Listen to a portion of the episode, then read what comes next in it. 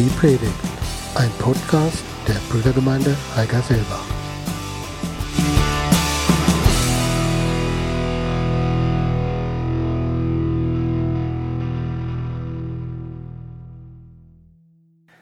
Tausend Babyflaschen waren heute angesagt. Ihr müsst nicht ganz darauf alles verzichten. Es gibt nur eine Flasche, nämlich ich, die hier vorne steht und euch die Predigt halten darf. So, und wenn ihr jetzt sagt, was ist denn das für ein Selbstverständnis, wenn ich jemand als Flasche vorstellt und sagt, ich will euch die Predigt halten. Ich habe einen Entschluss gefasst. Ich muss den auch immer wieder mal fassen. Ich muss sagen, wie damals bei der Speisung der 5000, da hat der Jesus ja darum gebeten, was gibt, gibt, es denn hier? Was habt ihr denn? Da sagte, sagten die Jünger, es gibt einen Jungen, der hat fünf Brote und zwei Fische dabei. Und äh, Jesus hat nicht gefragt, ob die Brote, ob die Fische frisch sind oder die Brote ganz knackig frisch, sondern er hat das genommen, was da ist.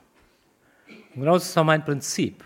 Und dazu möchte ich auch einladen, dass ich das hier tue und dass wir das alle miteinander tun. Das, was wir haben, in die Gemeinde einbringen. Und wenn der Herr Jesus das dann bricht und nutzt und vervielfältigt, dann ist uns allen geholfen.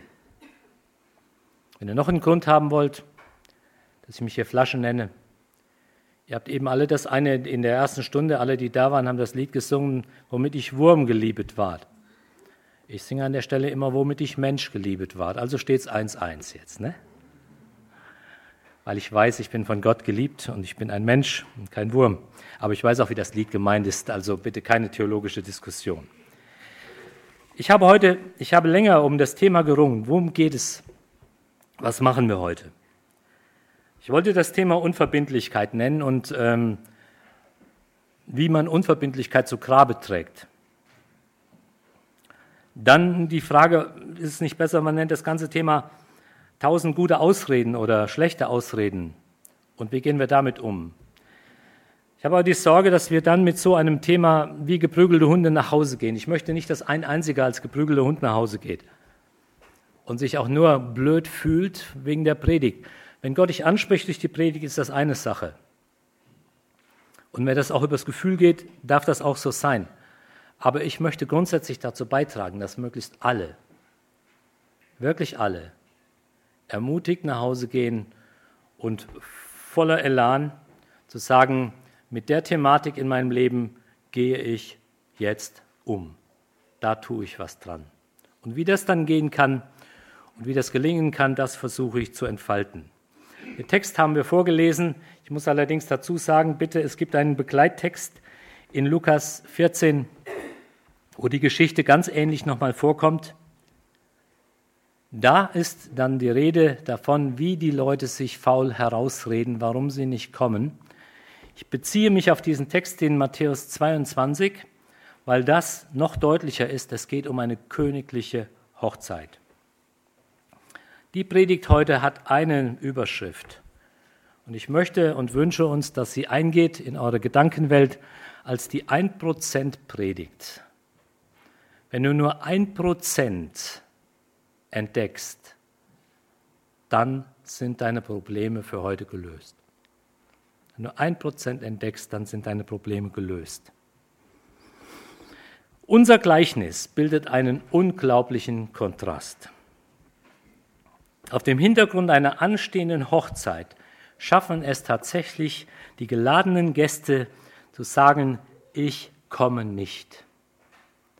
Ihr könnt mich mal, ihr könnt ohne mich und so weiter, ich bin nicht dabei. Mit den unglaublichsten Entschuldigungen und Ausreden die einen haben ein Joch Ochsen gekauft, die anderen müssen ihr Feld beackern. Joch Ochsen kommt einen neuen Traktor gleich. Du kannst dir direkt überlegen, wie du das aufs eigene Leben übertragen kannst.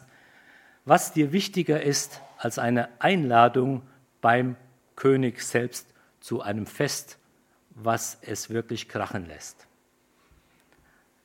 Was es da gibt. Wo gibt es das, alleine schon in unseren Kreisen, dass geladene Gäste sagen und, oder so handeln und sagen, hier ist eine Hochzeitseinladung, aber ich habe Wichtigeres zu tun. Das mag mal der Fall sein, wenn du entweder krank bist oder wirklich sonst einen Termin hast, wo du nichts anderes, wo du keine Auswahl hast, dann mag es mal sein, dass du eine Hochzeit sausen lässt. Aber ich kenne normalerweise keinen Menschen, der sagt, Hochzeit, nein, danke, da gehe ich nicht hin. Wir haben ja nun wirklich gerade ein paar Hochzeiten hier bei uns in der Gemeinde und ich sehe die Begeisterung, mit der Menschen dabei sind. Macht Spaß, oder? Ist doch wirklich großartig.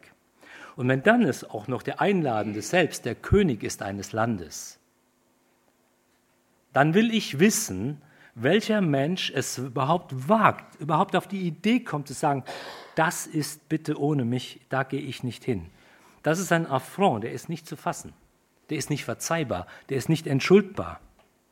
Ganz abgesehen davon, wer gäbe nichts darum, mal an einer Märchenhochzeit teilzunehmen, hier so am Königshof.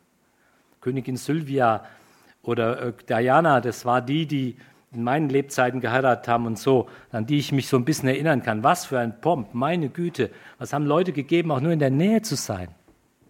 Was für ein Ding. Und einem König abzusagen, zu sagen, ich komme nicht, das ist absolut daneben. Die Geschichte ist so krass, dass dem jüdischen Hörer, wenn er das hört, was Jesus hier sagt, die Fußnägel sich alle aufgelöst haben, nach oben gekrauselt haben. Anders geht das nicht. Es ist nicht zu toppen und ich weiß auch gar nicht, wie ich es euch besser beschreiben kann, was für eine unmögliche Situation äh, Jesus hier eigentlich schildert. Es ist nicht zu fassen. Hochzeiten sind schön.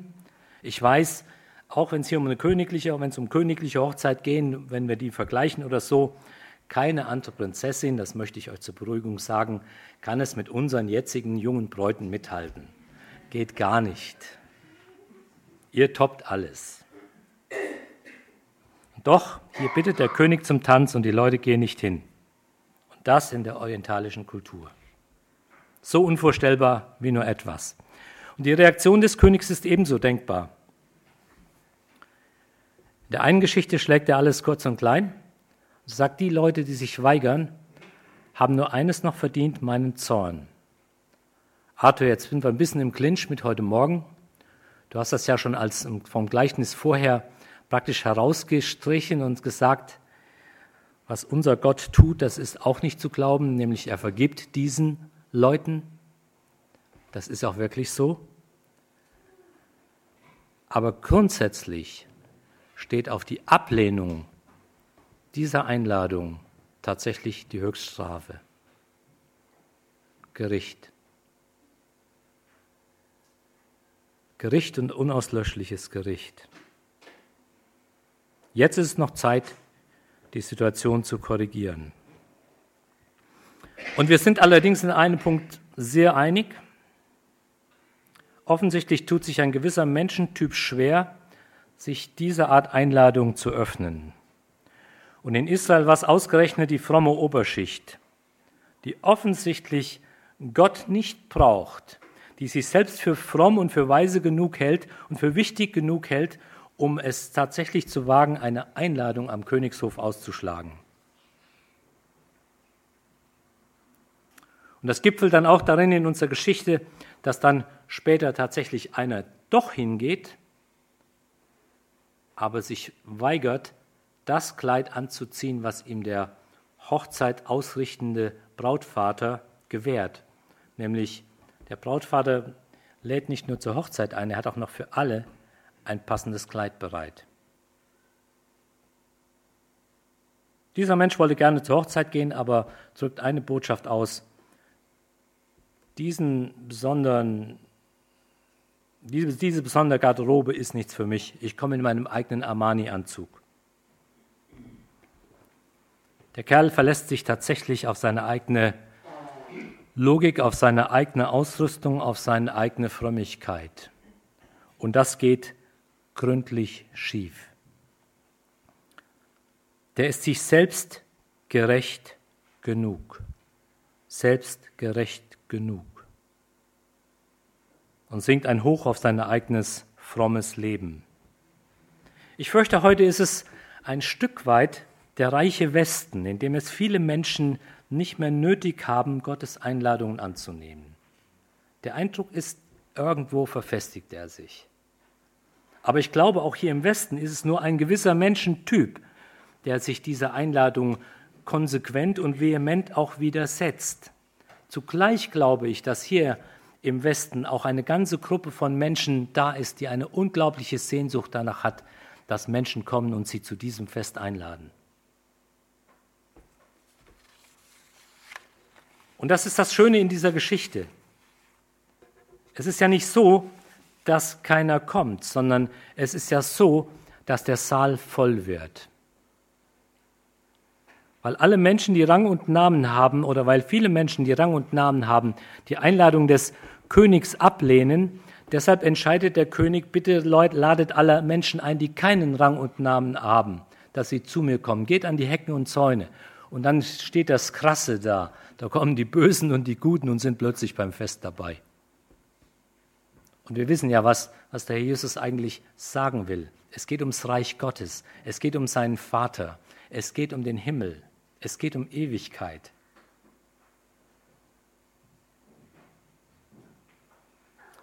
Es ist tatsächlich so, dass es erstaunlich viele Menschen gibt, die diese Einladung mit Dankbarkeit annehmen. Und hier dürfen wir Mut schöpfen, auch für unsere Zeit. Und wir brauchen nur die richtigen Leute zu finden, es sind oft die Menschen, die in der Welt die A-Karte gezogen haben, die offener sind, dafür sich einladen zu lassen. Ich bin ja nur öfters in Arabien unterwegs, bin öfters in Nepal mal und erlebe, wie Menschen eine unglaublich positive Reaktion zeigen auf die Einladung des allerhöchsten Königs. Dabei zu sein, wenn es um Ewigkeit geht, dabei zu sein, wenn es um den Himmel geht. Und das ist das Herrliche. Das sind Menschen, die warten förmlich drauf, ohne Rang und Namen, aber mit einer tiefen Dankbarkeit, dass es einen einladenden Gott und Vater im Himmel gibt. Wie deuten wir das Gleichnis richtig? Der erste Punkt für ein Prozent ist, bitte Gott, dir ein Prozent seiner Heiligkeit zu zeigen, damit du Gott so richtig wie möglich kennst. Bitte Gott, dir möglichst ein Prozent seiner Heiligkeit zu zeigen. Ich fürchte noch, dass uns das zum Teil zum Tode erschrecken wird, weil Gottes Heiligkeit so unfassbar groß ist. Wo finden wir uns wieder im Gleichnis? Ich glaube in doppelter Hinsicht. Wir sind Eingeladene. Und wenn wir Eingeladene sind, werden wir zu Einladenden, zu Einladern dann gehören wir auch zu der Mannschaft der Knechte, die Gott in seine Welt auf die Straßen sendet. Ich hoffe, das kriegen wir hin, diese Doppelfunktion, die wir haben. Das schaffen wir noch, oder? Schauen wir doch mal, wer zum Fest kommt und wer nicht. Alle diejenigen, die das Privileg begreifen und die Einladung annehmen, kommen. Und da gibt es eine logische Konsequenz im Leben dieser Menschen. Welche ist das? Die können in dieser Zeit keinen zweiten Termin annehmen. Wir haben am 25.06. geheiratet. Und damals am 25.06. hatte ich nur einen Termin im Kopf und das war die Hochzeit. Und keine anderen Termine. Und unsere Gäste auch nicht. Die sind gekommen durch die Bank. Wir hatten keine faule Ausredenden dabei. Andere Termine fallen dann weg. Und wer kommt nicht in der Geschichte? Alle diejenigen, die eine Karte bekommen haben. Die hatten schon die Benachrichtigung, save the dato oder wie das heißt, save the date, ne?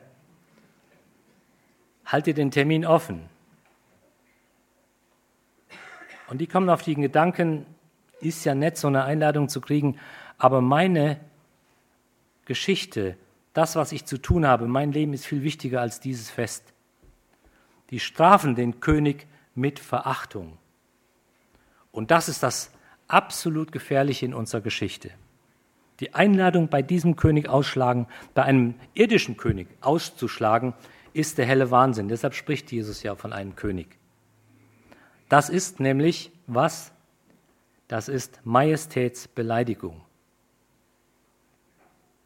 Und die kommt nicht so gut. Und die endet tödlich. Und die Einladung, die Jesus hier meint, toppt alles, was du im Leben machen und erreichen kannst. wenn du diese Einladung tatsächlich ausschlägst, schlägt Gott dich aus. wenn du die Einladung mit Füßen trittst, dann wundere dich nicht, wenn deine Füße irgendwann gefesselt werden und das, das war's dann mit dem Leben. Jetzt werden Einzelne von uns wirklich sagen, das ist doch gemein, wenn Gott sowas macht und Menschen so endgültig bestraft und abstraft. Er müsste doch ein bisschen toleranter sein. Das wird ja heute an allen Ecken und Enden eingefordert. Und glaubt bloß, der Gedanke hält bei uns Einzug. Gott, bitteschön, muss etwas toleranter sein gegenüber Sünde und Sündern. Gott ist so intolerant, dass sein eigener Sohn für unsere Sünde stirbt.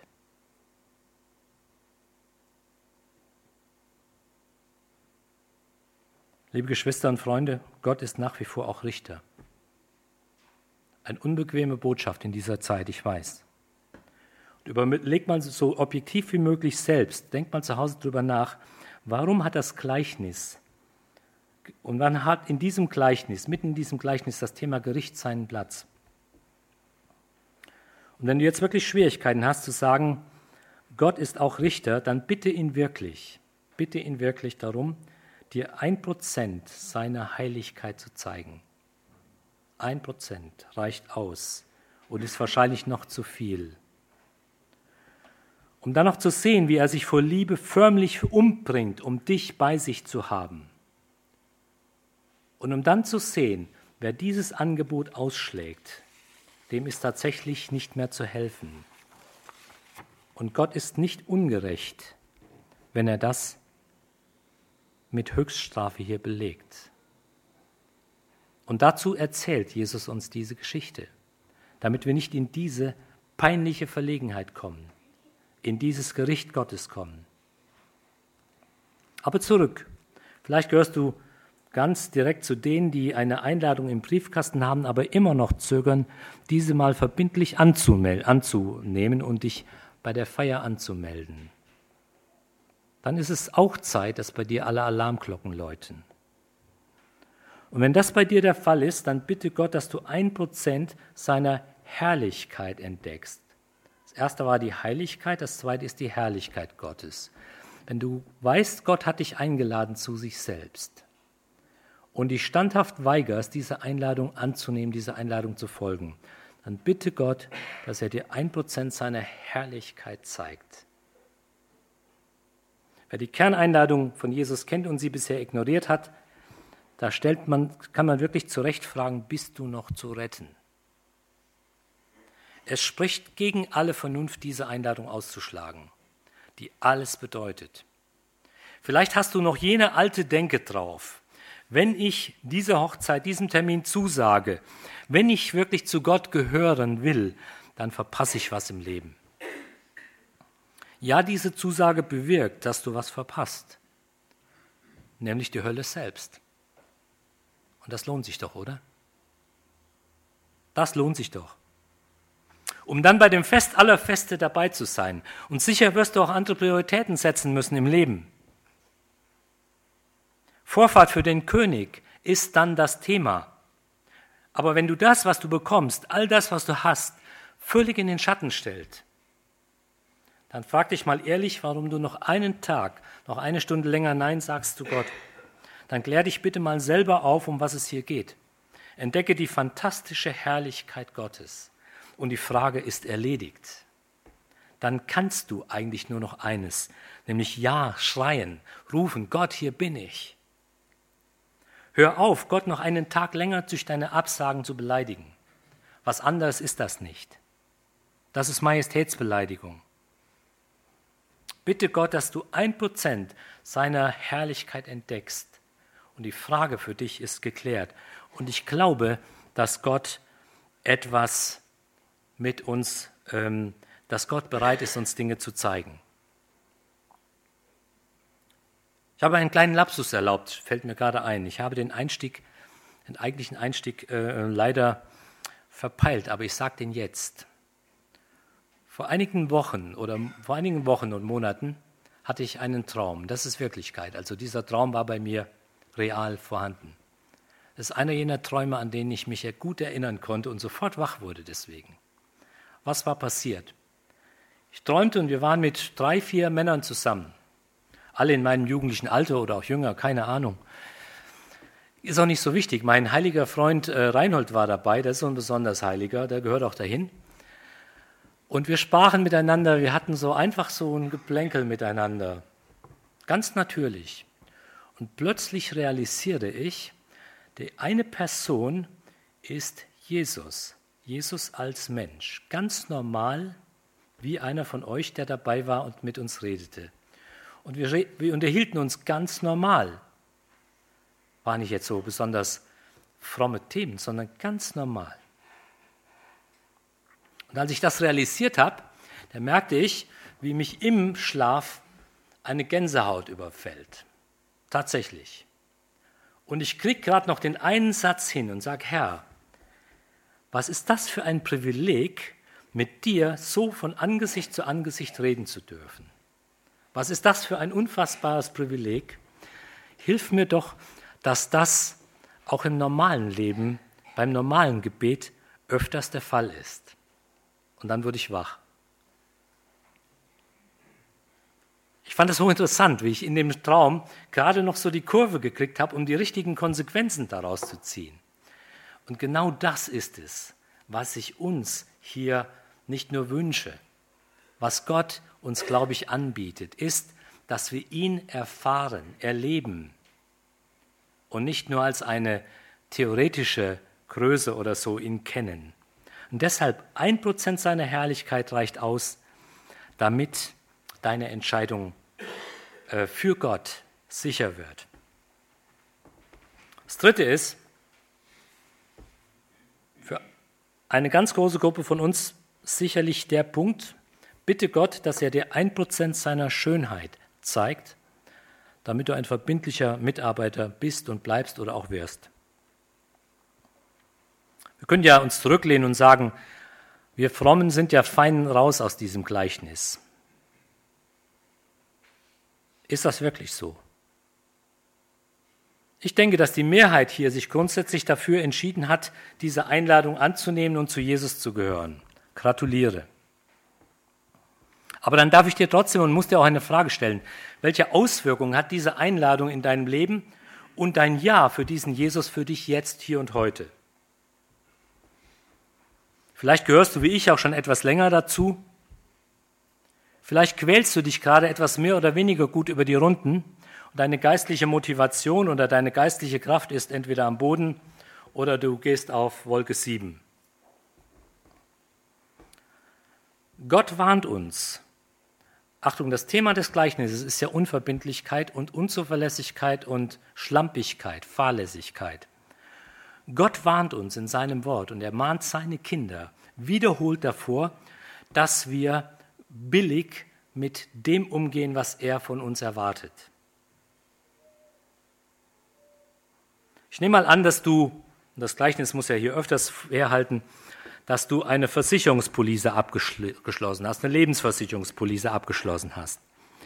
Du heftest sie sorgfältig zu Hause ab und wenn du dann eines Tages tödlich verunglückst, dann nimmst du den Ordner aus dem Schrank, gehst zum Thomas und sagst, Thomas, beklagst dich bitterlich, hey, ich war doch lebensversichert, was soll denn das? Jetzt bin ich irgendwo ein bisschen tot.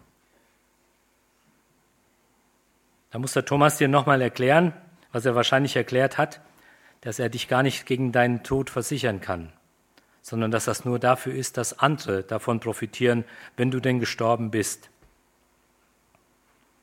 Versichert für den Schadensfall.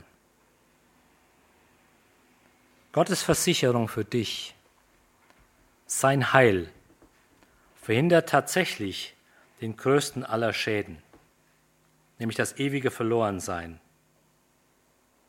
Bei Gott ist unser Leben wirklich gut versichert. Aber bei ihm bist du auch versichert fürs Leben.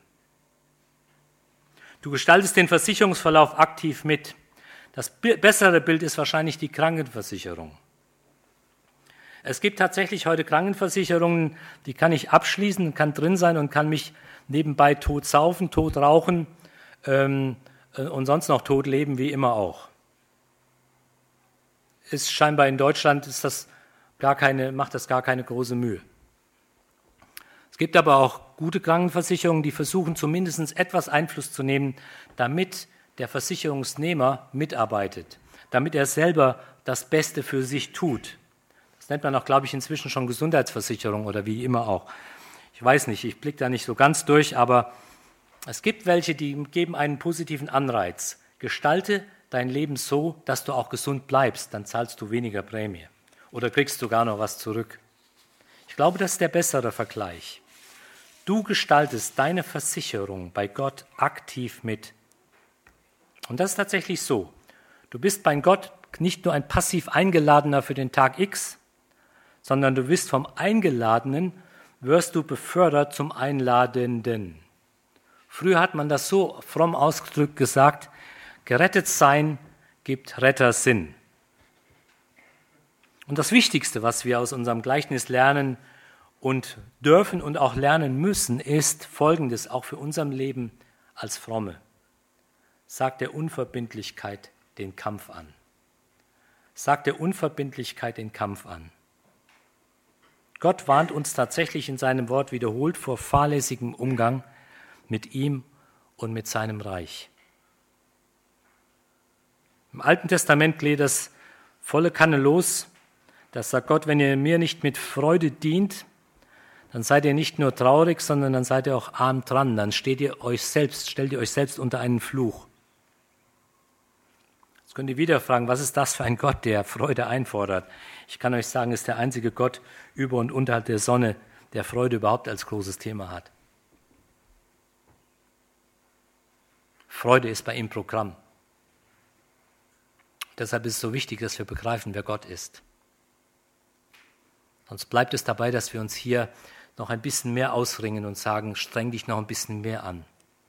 Sag deiner Schlampigkeit oder auch deiner Fahrlässigkeit oder auch deiner oberflächlichen Frömmigkeit mal den Kampf an.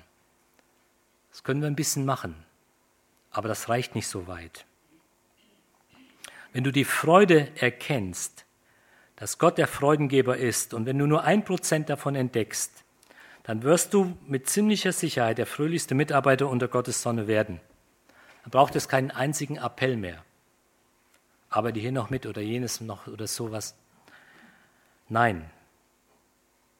Ich kenne allerdings in meinem Leben auch die beinahe Resignation, das Verzagtsein, die Tage, wo ich die Brocken hinschmeißen möchte und sagen, ich habe Ärger genug, Gott, was soll das Zusätzliche noch? Aber die beinahe Resignation hat fast immer etwas damit zu tun, weil in solchen Phasen mein Blick für Gott nicht oder nur ungenügend da ist. Jesus warnt tatsächlich davor, die Hand an den Flug zu legen und dann zurück, doch zurückzuschauen.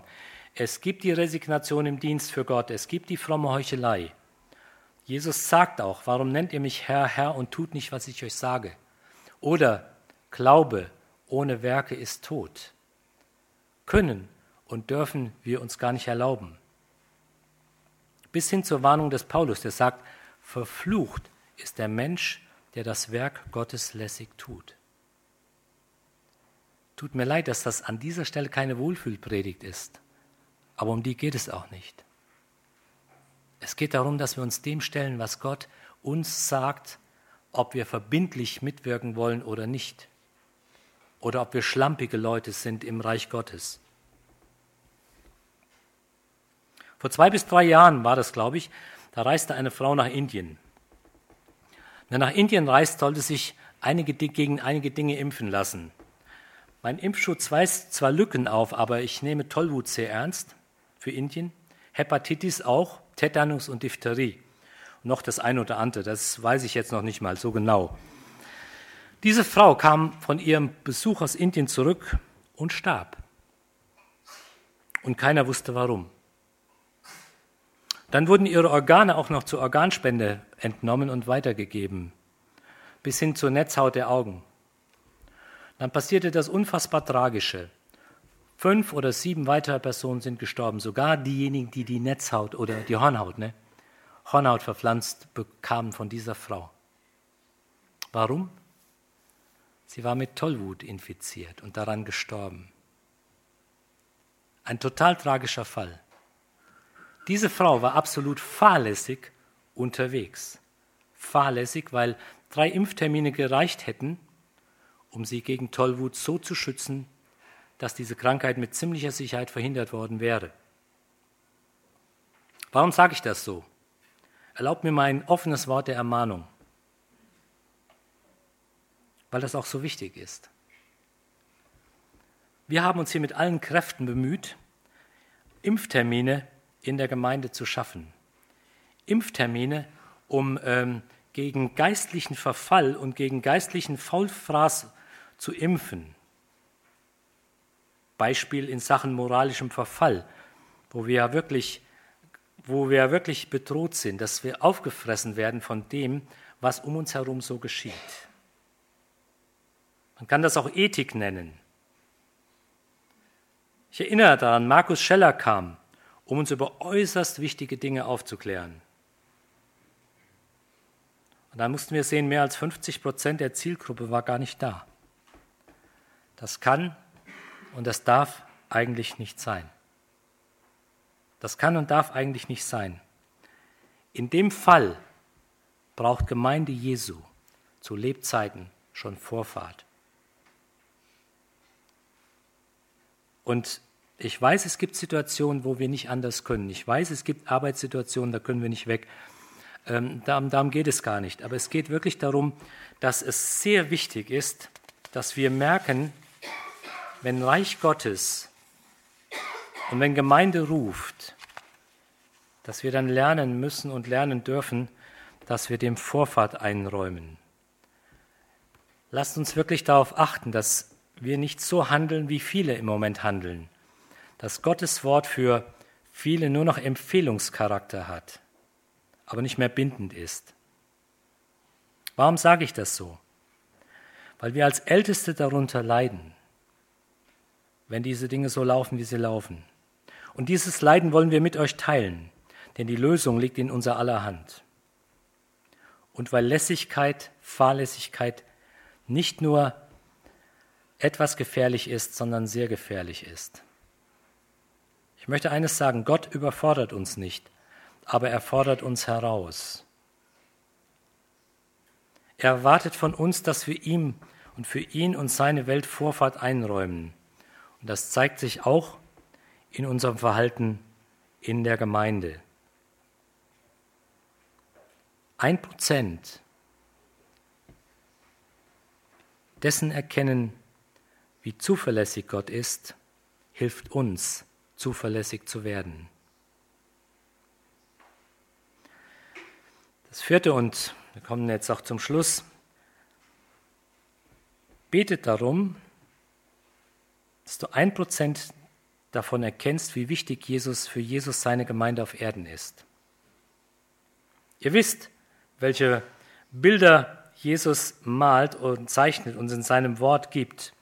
Wer ist seine Gemeinde auf dieser Welt?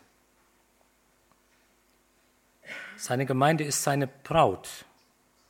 Da sind wir wieder zurück bei der Hochzeit. Seine Gemeinde ist sein Körper, ist sein Leib. Also wir sprechen nicht über eine hohe Distanz zwischen Jesus und seiner Gemeinde, sondern wir sehen, er ist es selbst, in den wir eingepflanzt sind, in den wir eingepflanzt werden. Und es ist tatsächlich so, deine Beziehung zur Gemeinde ist ein Spiegelbild dessen, wie deine Beziehung zu Gott aussieht. Gott lässt uns auch nicht im luftleeren Raum stehen. Jesus sagt doch, wenn du sagst, ich liebe Gott und hassest deinen Nächsten, was ist denn dann? Dann lügst du.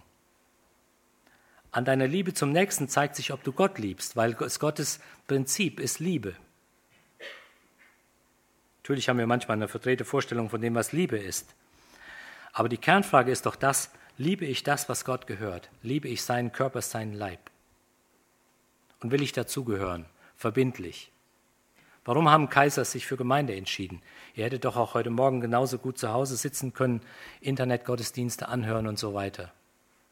Joyce Meyer oder andere, Billy Graham oder was weiß ich, wer da kommt.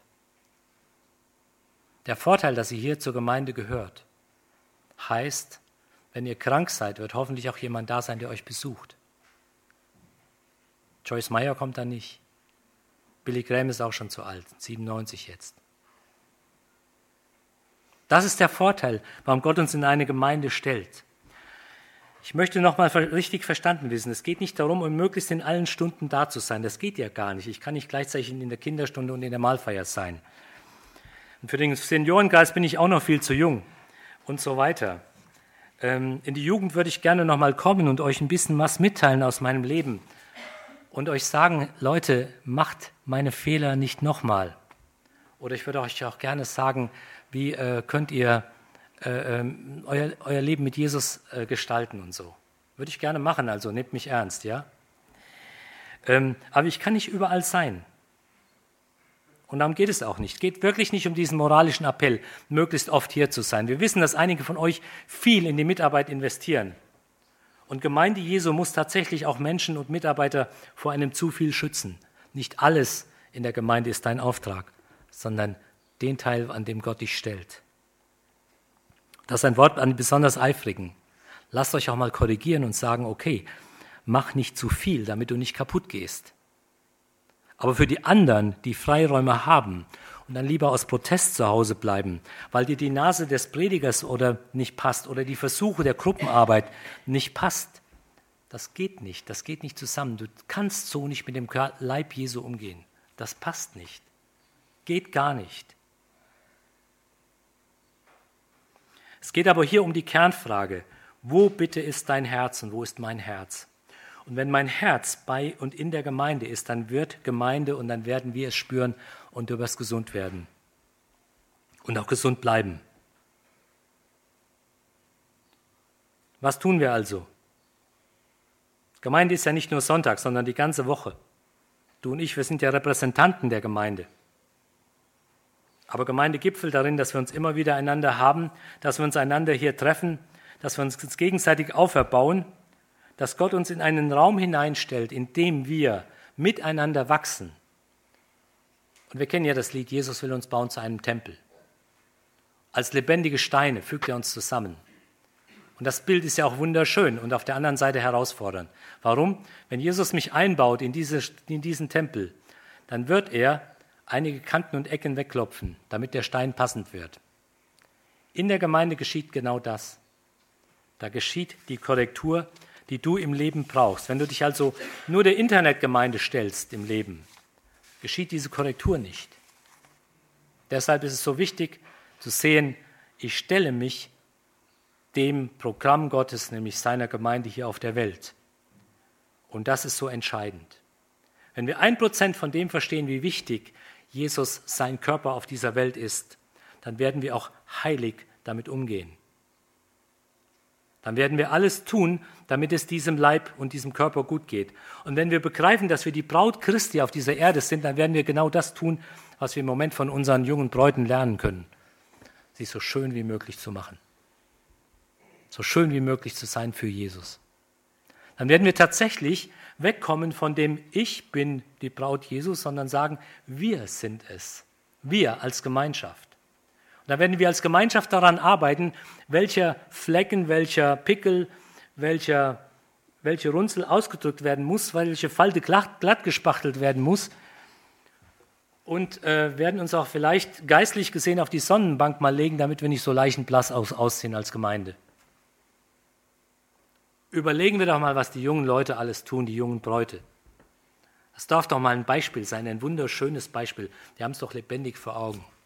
Die legen sie auf die Sonnenbank und lassen sich anbrennen und so, damit sie an dem Tag wirklich schön sind. Lass, übertreibt es nicht, denn Hautkrebs gibt es ja auch. Aber das ist doch entscheidend. Wenn ich weiß, wie wichtig dieser Körper für Jesus auf dieser Welt ist, dann wird er mir auch sehr wichtig werden. Gott hat dich in seine Gemeinde gestellt und mich auch und macht uns zum Dienen bereit. Das ist es doch. Schlusspunkt bitten wir Gott, ein Prozent von dem zu begreifen, was im Himmel auf uns wartet, dann werden wir die besten Einlader werden für diese Feier. Das will ich jetzt nicht weiter ausführen, da könnt ihr selber nachdenken. Wenn wir nur ein Prozent der Schönheit oder dessen erahnen, was auf uns wartet im Himmel, dann wird der Himmel für uns kein Fremdwort bleiben und keine Bedrohung sein. Dann wird das das Abschied nehmen von dieser Welt, nicht Höchststrafe sein, sondern ein Nachhausegehen. Und diesen entspannten Umgang wünsche ich nicht nur mir, sondern jedem von uns. Erinnert ihr euch noch? Ein Prozent Heiligkeit. und zu verstehen, dass Gott auch Richter ist. Und lasst euch nicht belügen, er bleibt es. Begegne ihm nicht als Richter, sondern begegne ihm als Retter. Ein Prozent Herrlichkeit, damit du die Einladung nicht nur ebenso akzeptierst, sondern das Reich Gottes förmlich an dich reißt und sagt, ich warte nicht eine Minute länger, ich komme zu Jesus. Ein Prozent von der Schönheit Gottes erkennen, um eine Unverbindlichkeit zu überwinden und die Schlampigkeit den Kampf anzusagen, geistlichem, geistlicher Faulheit oder was immer auch, gibt es alles. Ein Prozent die Schönheit Gottes erkennen und das wird unsere Mitarbeit verändern. Ein Prozent erkennen, wie Jesus seine Gemeinde sieht, um sie ernst zu nehmen und ganz liebevoll mit ihr umzugehen. Dann werden wir uns nie mehr in den Rücken fallen, sondern uns gegenseitig den Rücken stärken. Da wirst du nie mehr Gemeinde zerreißen, sondern für Gemeinde beten, wenn wir das begreifen. Ich weiß, das ist ein Prozess. Und ein Prozent von dem zu sehen, was auf uns wartet, um Top-Einlader zu werden, weil wir begeistert sind welch einen fantastischen Himmel, welch ein fantastisches Fest Gott für uns vorbereitet. Und das wird richtig krachen. Amen.